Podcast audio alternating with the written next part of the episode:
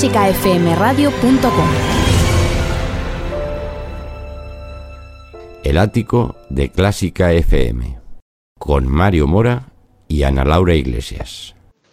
Soy José Luis Turina, director artístico de la Joven Orquesta Nacional de España y ya que se me da esta oportunidad tengo que decir que fue una experiencia estupenda que en la hora previa al comienzo del último concierto ofrecido por la orquesta en el Auditorio Nacional de Música hace poco más de dos semanas, el día 16 de enero, Clásica FM dedicara su espacio El Ático a ese concierto, introduciéndolo por medio de, de una entrevista que fue emitida en directo y celebrada en el hall de la Sala Sinfónica, en la que Mario Mora, el director del programa, charló con un miembro de la orquesta, el violinista Luis Caballero, con la arpista Cristina Montes, solista de arpa del concierto de Clier que interpretamos esa tarde, con el director invitado, como no, Manuel Hernández Silva, y conmigo durante la segunda mitad del programa, mientras director, solista y músico se preparaban para actuar. Esa entrevista, que estuvo muy bien llevada por alguien que conoce bien la Jonde desde dentro, Mario Mora participó hace unos años como pianista invitado de la orquesta en algunos encuentros, sirvió de presentación a un concierto estupendo, por otra parte, tengo que decirlo, y despertó un muy alto interés por parte de muchos asistentes al concierto, que antes de entrar en la sala pudieron escuchar un rato del programa emitido desde allí mismo, algo que por otra parte no es nada habitual en el auditorio.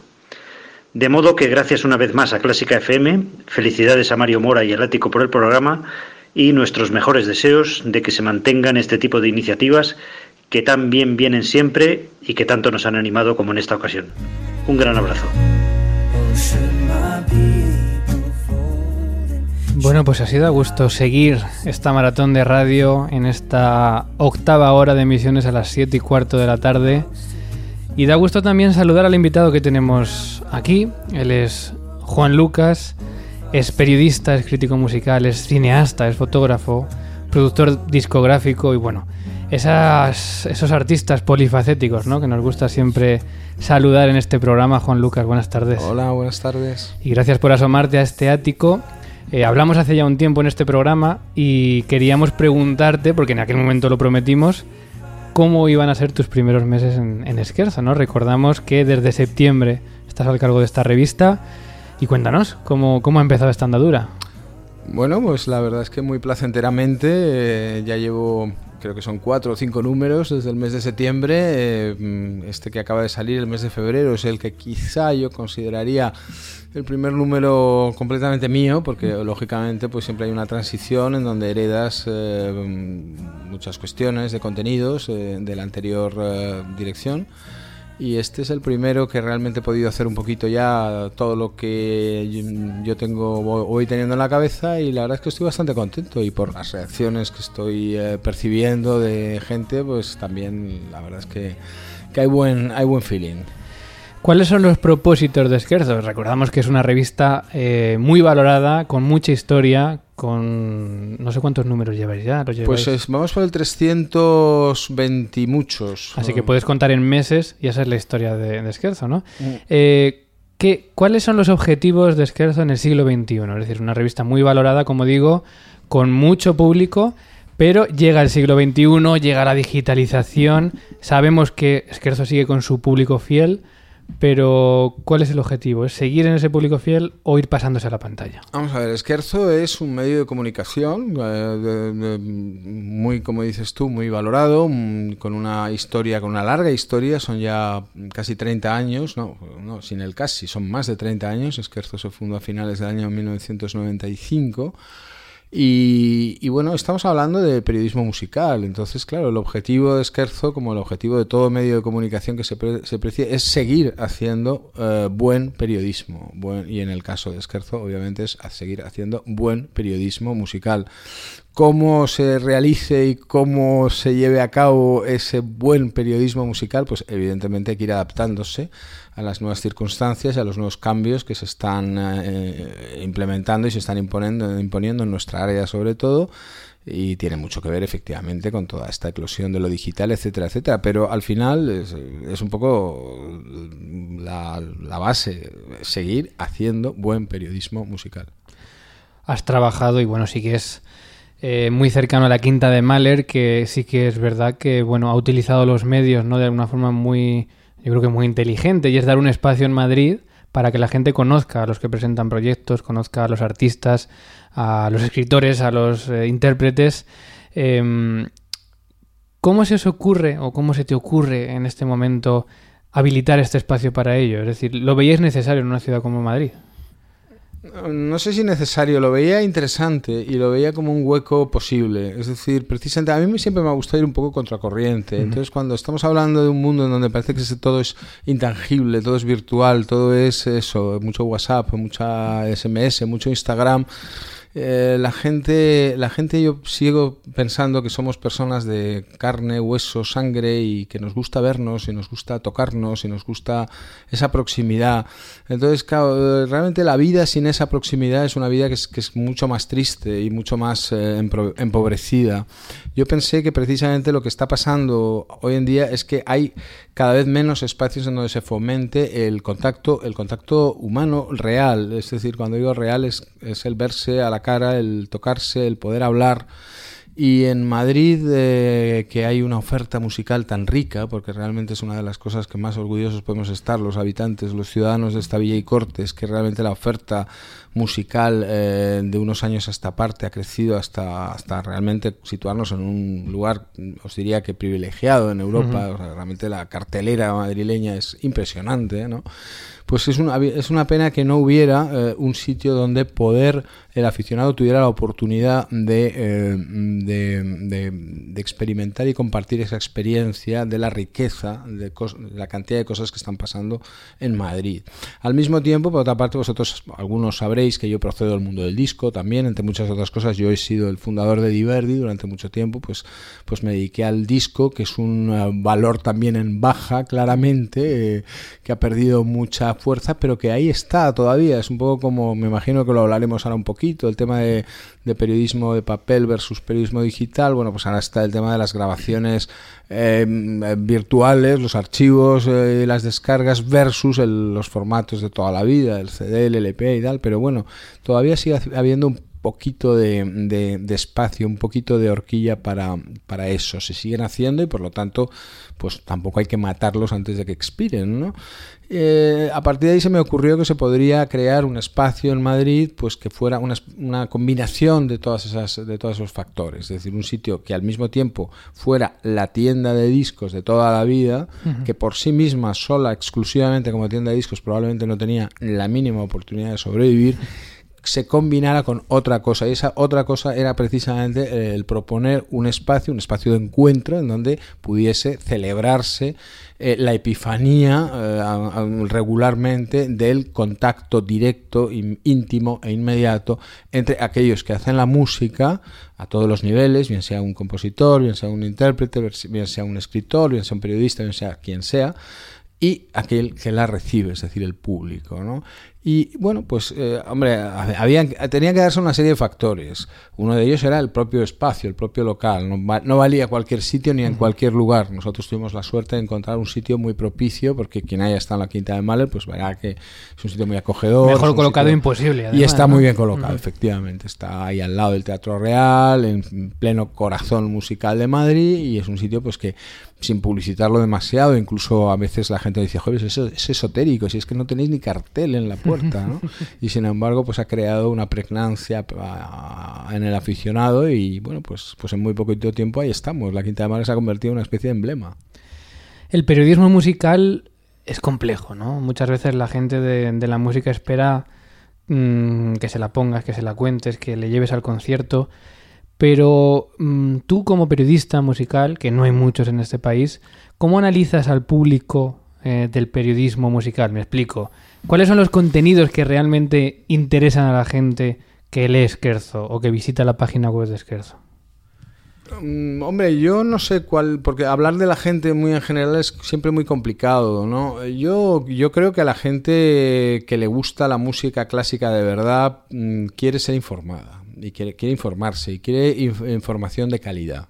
Y esa es un poco la responsabilidad que nosotros tenemos, es decir, dar información información que pueda ser una información más o menos ligera, más con unos contenidos más o menos eh, ligeros en función también de, del tipo de información que das y del público al que te diriges, pero con calidad. Es decir, el problema con el periodismo musical, como en general con el periodismo eh, por efecto de de, la eclosión de las redes sociales es que realmente pues eh, se han puesto a ejercer periodismo, entre comillas, mucha gente que, no es periodista e incluso se han puesto a informar sobre música gente que no sabe mucho de música, que sencillamente son puros y simples opinadores musicales. ¿no?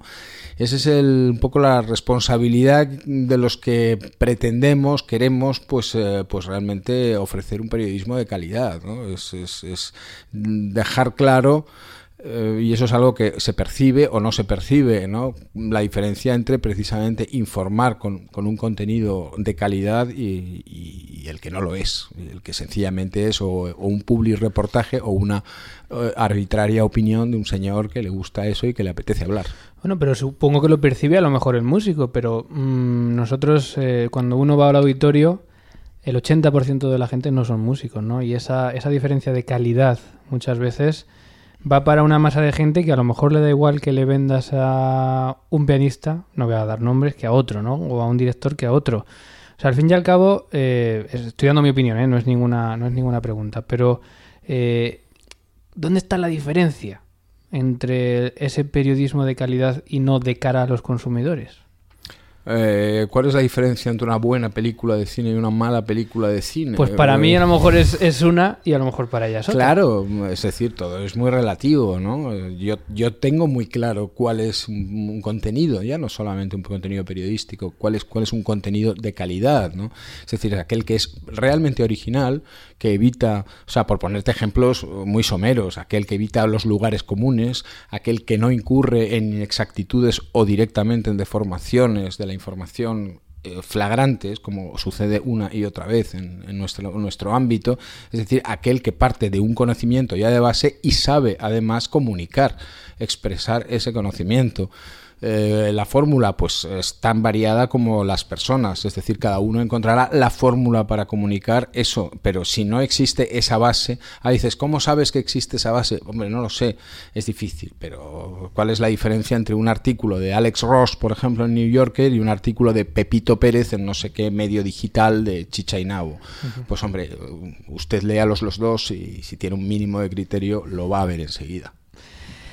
Eh, ¿Controla Juan Lucas absolutamente todo lo que se publica en Esquerzo? ¿O confías en los redactores, en los críticos que, hacen su... Bueno, yo tengo un redactor jefe que es un que, vino conmigo, que se incorporó conmigo en esta nueva fase de Esquerzo, que es un crack, que es Eduardo Torrico, que es un gran experto además en música antigua, en música barroca fundamentalmente, pero que antes que nada es un grandísimo periodista y él, él me saca mucho trabajo de, adelante. Dicho esto, yo controlo todo. ¿sí? Yo, yo, no hay línea de esquerzo hoy por hoy que no me lea y que no apruebe y que no, y que no acabe firmando. Obviamente luego eh, Esquerzo tiene muchísimos colaboradores y uno ve la mancheta mes a mes de Esquerzo flipas de la cantidad de gente y de gente además muy importante que prácticamente mes a mes está con nosotros colaborando mm, en algunos casos incluso desinteresadamente.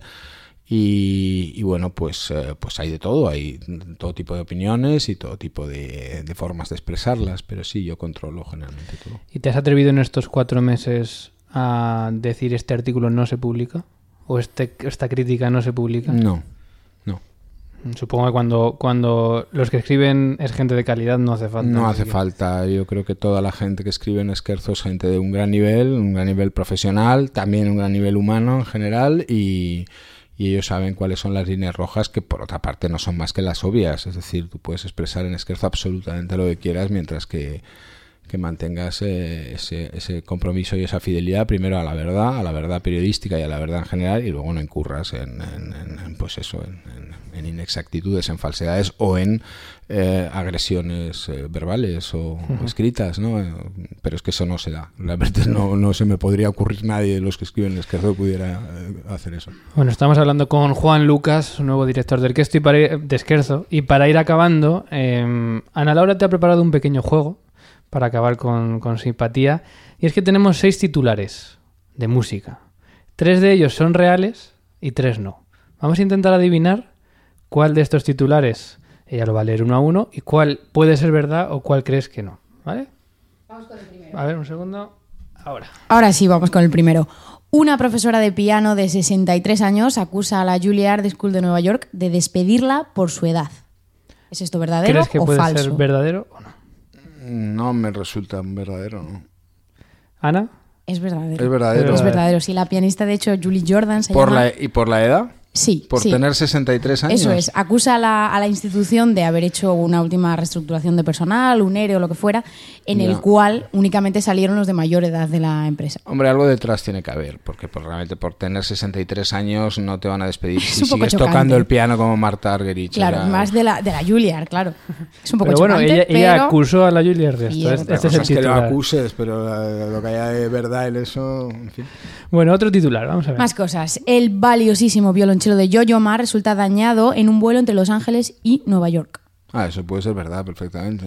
Esto es falso. Bueno, pero, Sí. puede, pero puede ser Sí, verdad. y además Yo viendo no los sé casos si el de sí. Ma- hecho- Y de hecho, sí que es cierto que en 1999 se lo olvidó en un taxi después de un concierto en el Carnegie Hall, el chelo, y apareció unos días después en un, en un garaje en Queens.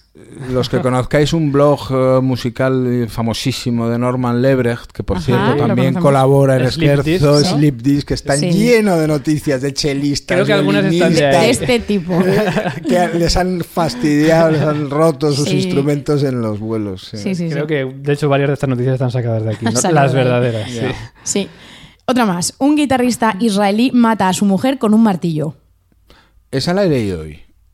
Esto es terriblemente cierto. ¿eh? que esa que decir que- esa la he leído hoy es terrible. Sí. Las que sí, son sí, sí. verdaderas son recientes, o sea, que no son... Claro, ahí leíamos está en Sleep Disc también. Ilan Ese. Ben-Ami ha sido declarado culpable por asesinar Sí, a su sí, mujer, sí. Daphne Terrible, Van terrible, sí, lo he leído y Con un martillo. uf, sí. Terrorífico. Mm. Eh, vamos con la siguiente. La Sinfónica de Chicago plantea serias dudas en la continuidad de su actividad para la temporada 2017-18 por una posible suspensión de pagos.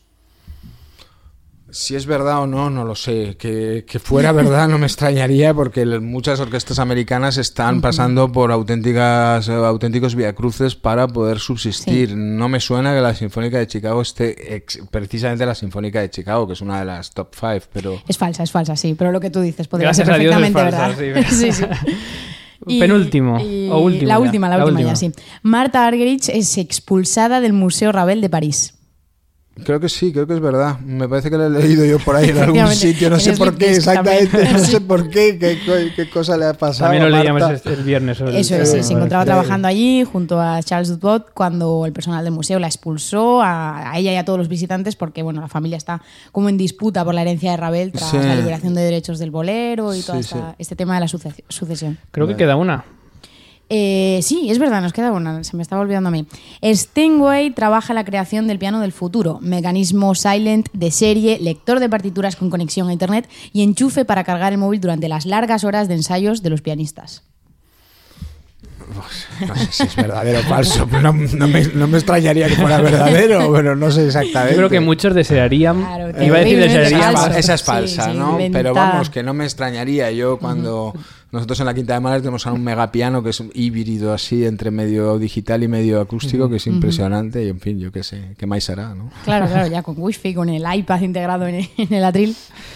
Bueno, pues Juan Lucas, ha sido un placer. Gracias por disfrutar con nosotros esta tarde y por, y por dejarnos charlar contigo. Pues muchísimas gracias a vosotros, me encanta estar aquí y ánimo a por otros 100 programas que hace mucha falta. Esperemos que sí. Un abrazo. Un abrazo.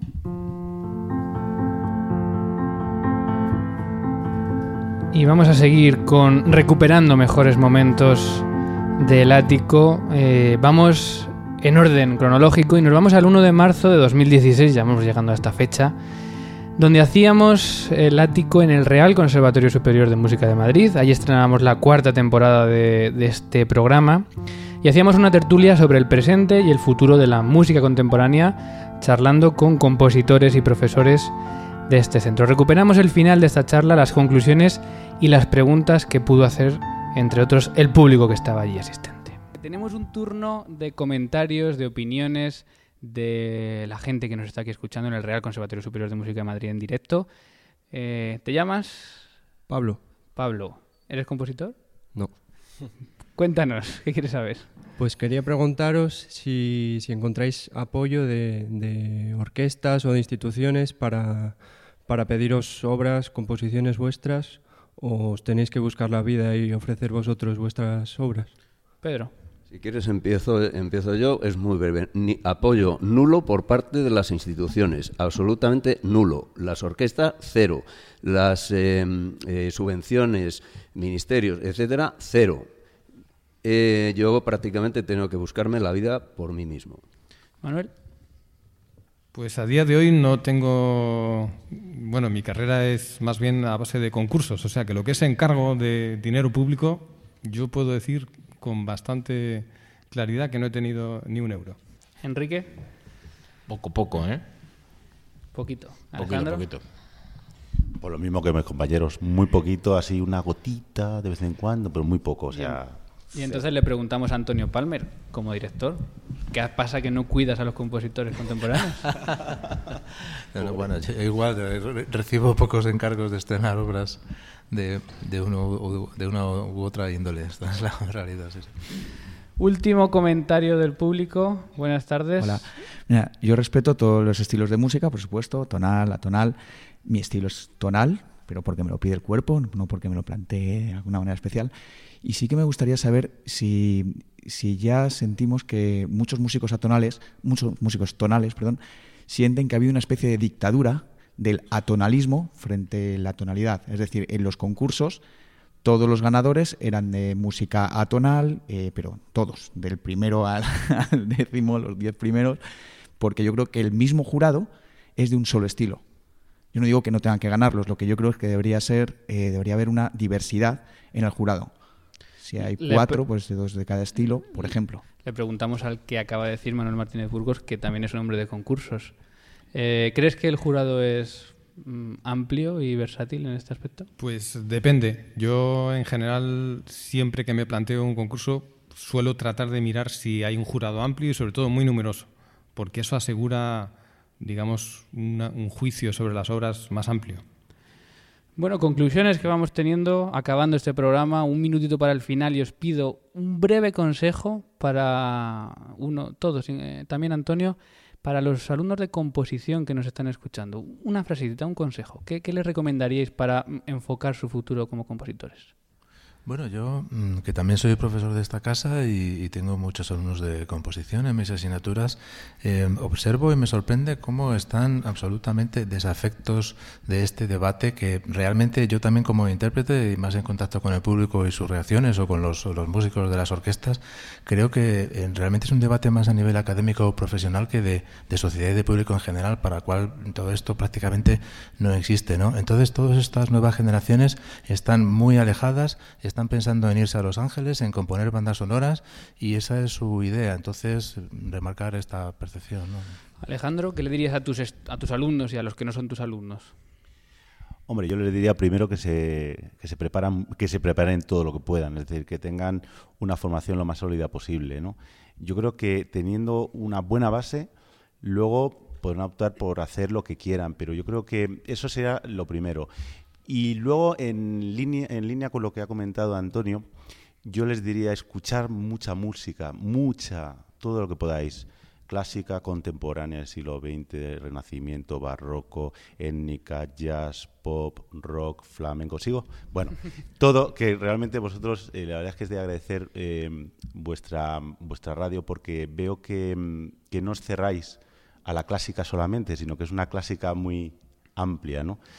Eh, Somos lo ul- poliestilísticos sí, también, sí. Lo último que diría es que una vez que hayan escuchado mucha música, que crearan una, mm, una personalidad musical, ¿no? Es decir, eh, para ser creador tú tienes que crear tu propia personalidad. Y para eso, claro, tienes que, que pensar mucho, eh, tener una buena base mm, técnica, por supuesto, y pensar a ver qué es lo que quieres, qué, qué es lo que quieres comunicar musicalmente. ¿no? Enrique Rueda, ¿qué le cuentas a tus alumnos cuando acaban de estudiar contigo y echan a volar como compositores? Yo les doy clase de armonía y tengo muy pocos compositores en clase, este año ninguno. Así que lo que les cuento es otra cosa. A los compositores les, les aconsejo simplemente dos cosas, que trabajen mucho y que se esfuercen en ser ellos mismos, que se desnuden de cualquier influencia no interior. Cuando uno come lechuga, cuando uno come carne, la convierte en carne de sí mismo. Que no intente ser una lechuga ni una vaca, que sea él mismo. Manuel Martínez Burgos. Pues es, en el, en el fondo es un poco parecido, que se trabaje mucho la técnica eh, y cuando crean que han adquirido técnica, que sigan trabajándola. De hecho, yo sigo haciéndolo. Y luego que se escuchen por dentro. Es decir, que realmente dediquen tanto tiempo como a la técnica a escucharse por dentro, porque de lo que se ha escuchado es de lo que se puede sacar fuera. Pedro Villarroy. Bueno, yo básicamente también es parecido a lo que ha dicho Enrique, pero lo digo con lenguaje más llano, que yo les digo a los que quieran ser compositores, los que estén estudiando, que no se dejen comer el coco. Es decir, que no se porque les digan que tienen que hacer esto, que tienen que hacer lo otro, dejen de hacer lo que realmente ellos quieren y lo que les guste. Javier Taus. Yo, como consejo un poco práctico, y digo práctico convencido, que además sean intérpretes que si además de componer bien, que eso es necesario, son capaces de interpretar abajo a Beethoven, ya sea, ya sea interpretando al piano o al órgano o dirigiendo, pues mucho mejor. Y no pensar que Beethoven era físico, que Bach era arquitecto, que Tchaikovsky era matemático, lo que eran músicos formados en la interpretación y en la composición. Y me parece muy bien que la gente haga otras carreras, pero es importante que el compositor sea capaz de interpretar. Palabras de los expertos, de los compositores que están hoy en día componiendo música y que están sonando en todos los festivales, en todos los escenarios, a los que agradecemos enormemente que hayan estado aquí con nosotros, eh, tanto Antonio Palmer como director, Alejandro Román, Enrique Rueda, Manuel Martínez Burgos, Pedro Villarroy, Javier Taus, eh, todos ellos con sus comentarios. Me da la sensación de que se nos quedan muchísimos temas en el tintero por tratar. Así que a ver si en un año aproximadamente nos volvemos a juntar vemos cómo ha evolucionado, si es que ha evolucionado algo, eh, los pensamientos y la música, y volvemos a, a comentar, ¿los parece?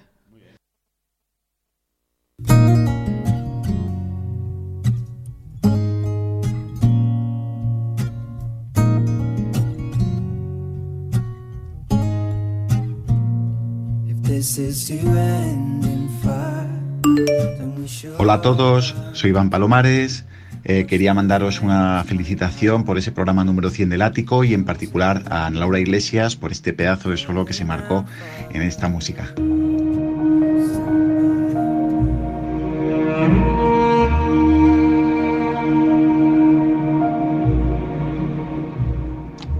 Muchas gracias otra vez por vuestro cariño y amistad y enhorabuena de nuevo. Que vengan otros 100.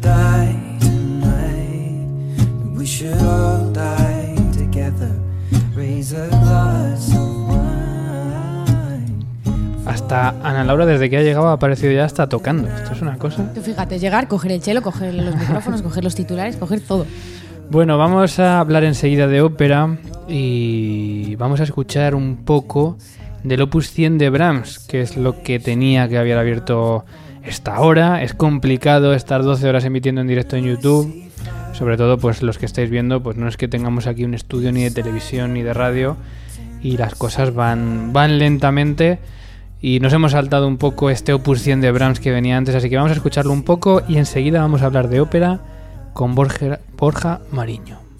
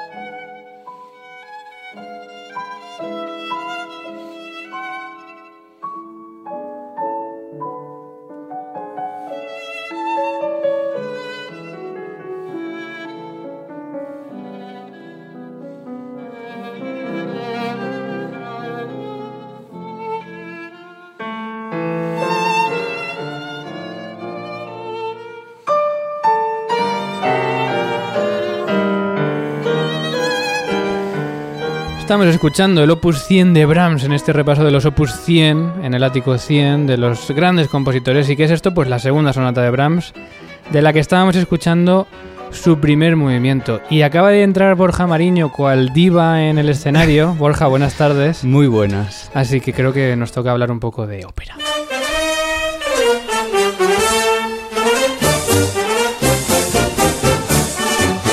De ópera y de lo que no es ópera, porque en el operando entra todo, ¿no? Entra todo, todo aquel que cante entra en operando. ¿Puede ser? Claro que sí. Bueno, oye, antes de cuéntanos, vienes de Valladolid, una producción estupenda con la. Orquesta de Castilla y León, ¿cómo ha ido? Muy bien, muy bien. La verdad es que un equipo fantástico, de estos que se juntan una vez cada 10 años, sabes que todo funciona, no hay ningún divo, la gente se lo pasa bien, se hace música. Maravilloso. Y además la Orquesta de Castilla y León que acabas de citar, estupenda. Y el maestro Oliver Díaz que estaba al frente también, muy, muy bien, muy bien. Qué bien, cuánto me alegro. Bueno, porque estamos escuchando este paso doble. Bueno, esto es ópera también, ¿eh? Ópera española. Vaya. Esto es de Penella. Claro. Ah, Me estabas haciendo el lío en la cabeza. Borja, llevo ocho horas aquí, no me... Yo te pongo en tu sitio porque yo hoy traigo, traigo la adrenalina subida todo el día. Pues mira, esto es de Penella. Es el gato montés, que lo conocemos todos, ¿no? El paso doble del gato montés.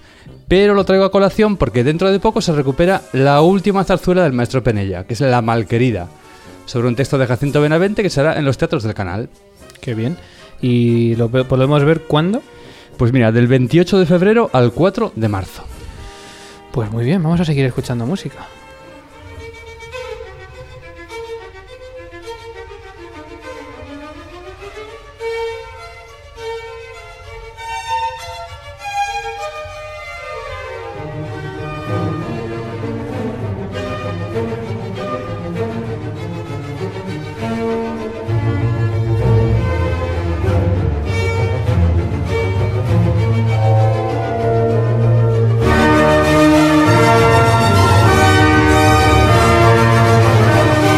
Sí es ópera, Borja, a mí no me engañes. Hombre, esto es muy conocido. Esto es la, la obertura de la flauta mágica de La Mozart. flauta mágica, eso es. ¿Y qué, por qué escuchamos esto? Pues mira, porque estoy muy feliz de que este mes coinciden un montón de óperas en España con muchos intérpretes españoles. O sea, que hablamos de ópera made in Spain, ¿no? Claro que sí.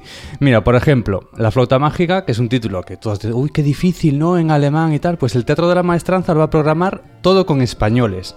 ¿Te digo algunos, por ejemplo? Dime, dime. Mira, Javier Borda, Roger Padullés, David Lagares, Beñate Guiarte, Sara Blanche, Erika Escriba, Ruth Iniesta, Miquel del eh, Estefanía Perdomo, que estuvo con nosotros en Operando también. O sea, un montón de españoles haciendo Mozart y cantando en alemán, ¿por qué no? Y en Sevilla. Y en Sevilla. ¿Y quién dirige? Digo. Pues tu amigo Pedro Hafter. Sabía yo. Un amigo común. Un amigo común. Eh, muy majo.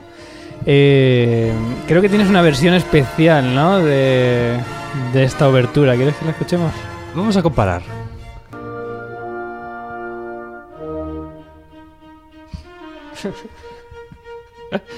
Dejamos los micros abiertos, ¿eh? Esto- El tiempo es casi igual, ¿eh?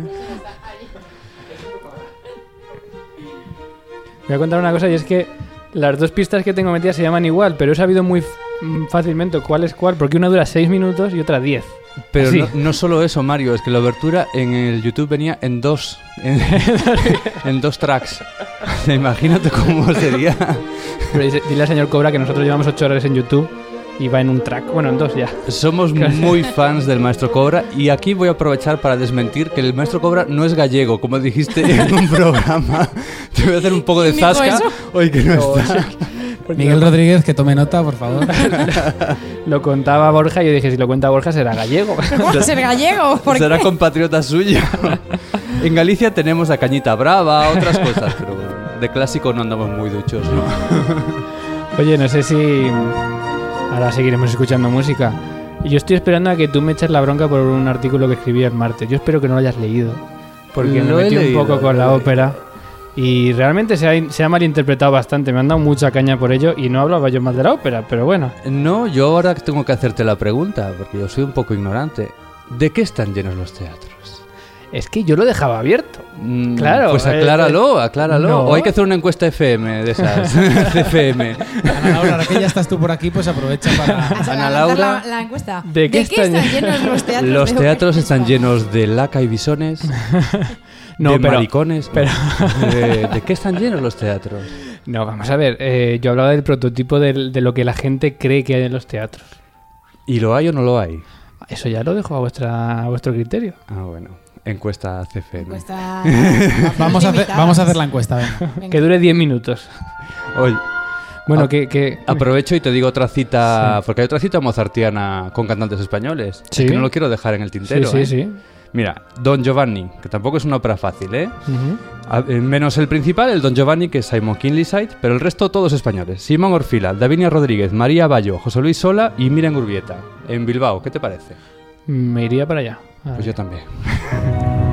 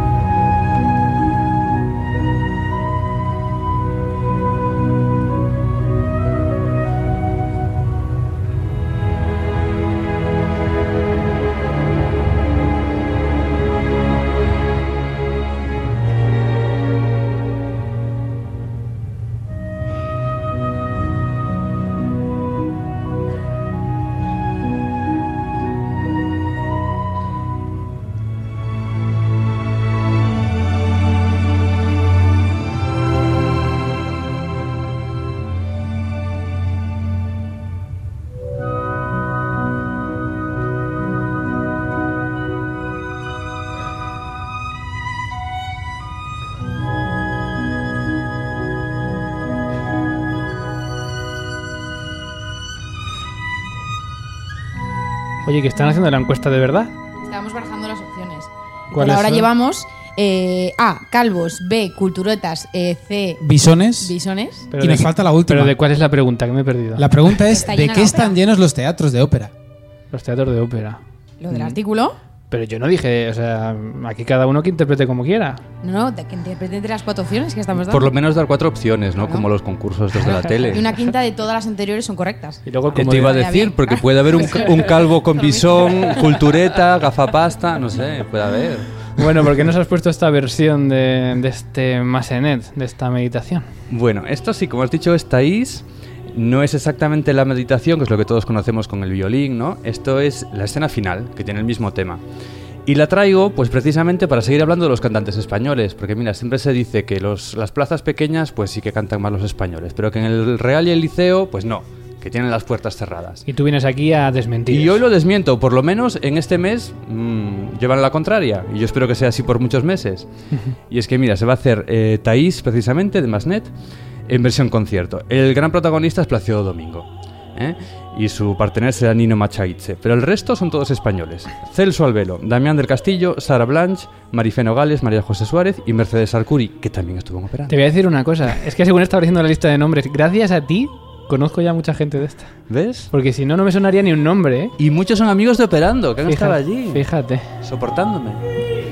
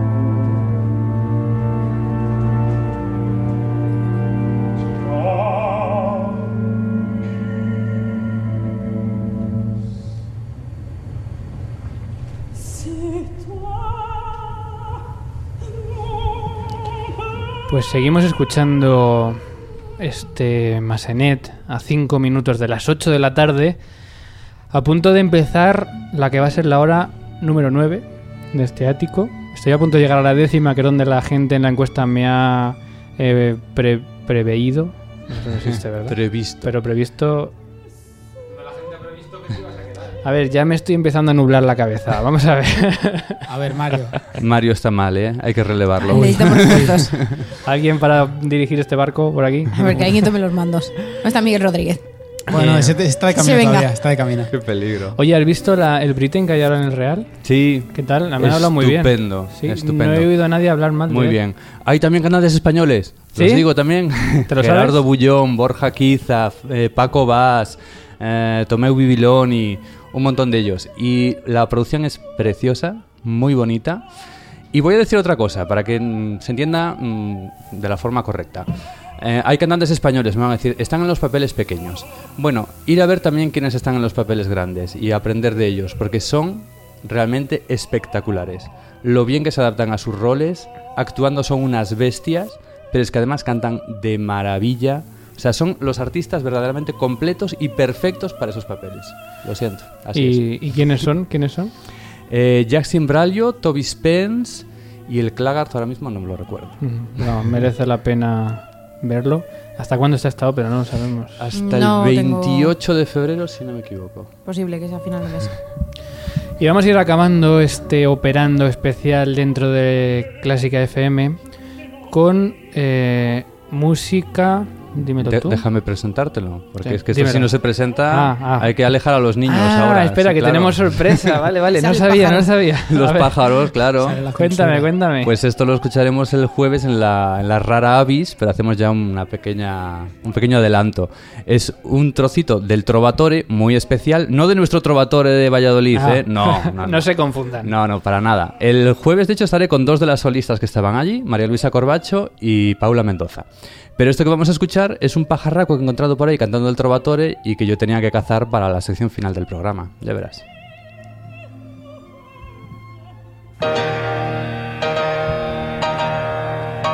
Los están abiertos para que os riáis a gusto. A mí estaba fino también.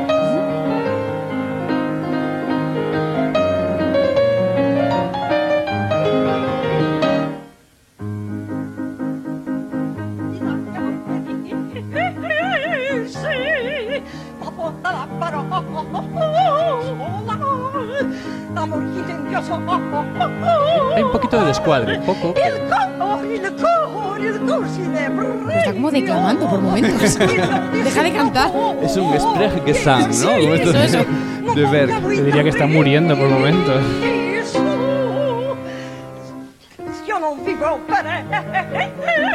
Ahí.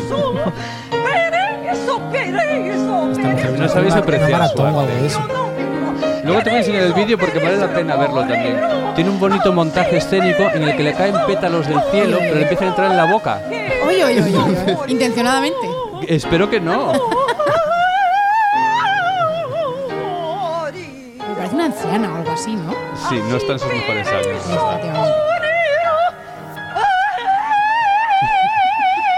Hay un ligero vibrato, ligero.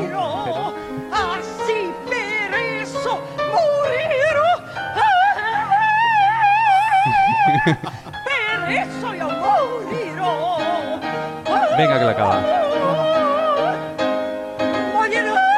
Di que sí, Natalia. Natalia de Andrade, sublime. Ay, ay, ay. Ovación, por supuesto. Esto hay que agradecerlo. Este esfuerzo. ¿De dónde sacas estas cosas, Borja? Bueno, esto concretamente de YouTube, pero es que yo soy muy fan de Natalia. Tengo todos sus CDs, he de decirlo. Tiene CDs esta Sí, sí, yo ¿De tengo verdad? tres de ella. Y son todos así. Es los Pero es- CDs. es- Bueno, de aquí para arriba. Est- están en, en- en el montón ese de tu casa que me enseñaste que te querías deshacer de ellos. no, no, por Esto supuesto que consérvalo no. por mucho tiempo. Esto hay que conservarlo. Bueno, nos acercamos a las 8 de la tarde, estamos en el Ático 100 en Clásica FM, seguimos activos con YouTube, con el Ático 100. Lo siento, seguimos comiendo, por eso a veces se nota que tenemos comida en la boca, pero es que nueve horas de radio pues requieren de un poco de alimento también. ¿Y qué tenemos preparado por delante ahora? Viene Cibran Sierra, miembro del cuarteto Quiroga, y va a venir después María del Ser para hablar de libros eh, musicales, sus recomendaciones de los mejores libros musicales.